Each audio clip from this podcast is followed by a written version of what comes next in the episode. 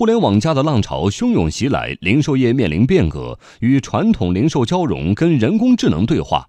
零售新时代将怎样影响你我的生活？来听经济之声记者刘倩茹的报道。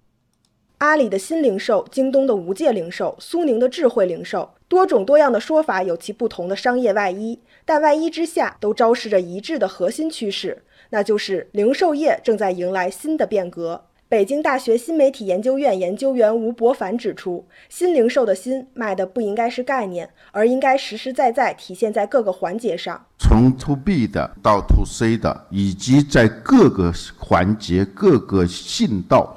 跟消费者、供应商一个刷新，这才叫新零售，不是一个简单的改造一个店、装修一下，不是这个概念。去年是零售业发生巨大变革的一年，线上线下打通成了不少零售商的选择。苏宁易购副董事长孙卫民指出，新零售包括三个核心的要素：第一个是商品的数字化，第二个是用户的数字化，第三个是支付的数字化，而这些都离不开两个字——智能。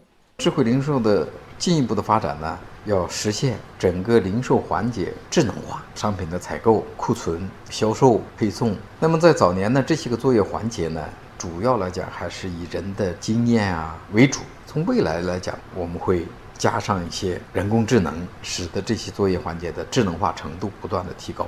智能化不仅体现在零售的整个流程中，还体现在智能感知上。孙卫民解释说，超前预测消费需求后传递给生产商，而生产商可以根据反馈信息提供针对性的商品和服务。这样的良性循环节省了成本，提高了效率。零售业的新机遇摆在面前，瞄准何方？如何发力才能抓住机遇，顺势而上呢？波士顿咨询公司全球主席汉斯·保罗·伯克纳说：“零售业要与消费者建立联系，而这种联系一定要是持续的。零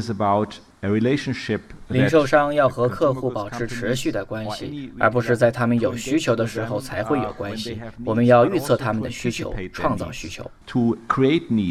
那么，如何才能和消费者建立需求与供应的智能化联系呢？”孙卫民认为。场景应用是关键。智慧零售一定是有互联网的，但是这个互联网更多的要接地气，要在场景中间去应用。所以说，智慧零售要素数字化、智能化以外，更多的现在我们要创造出这种场景应用。这个发展上头呢，我认为才是我们讲的零售的这种真正让大家看得见、摸得着的一些新的变化。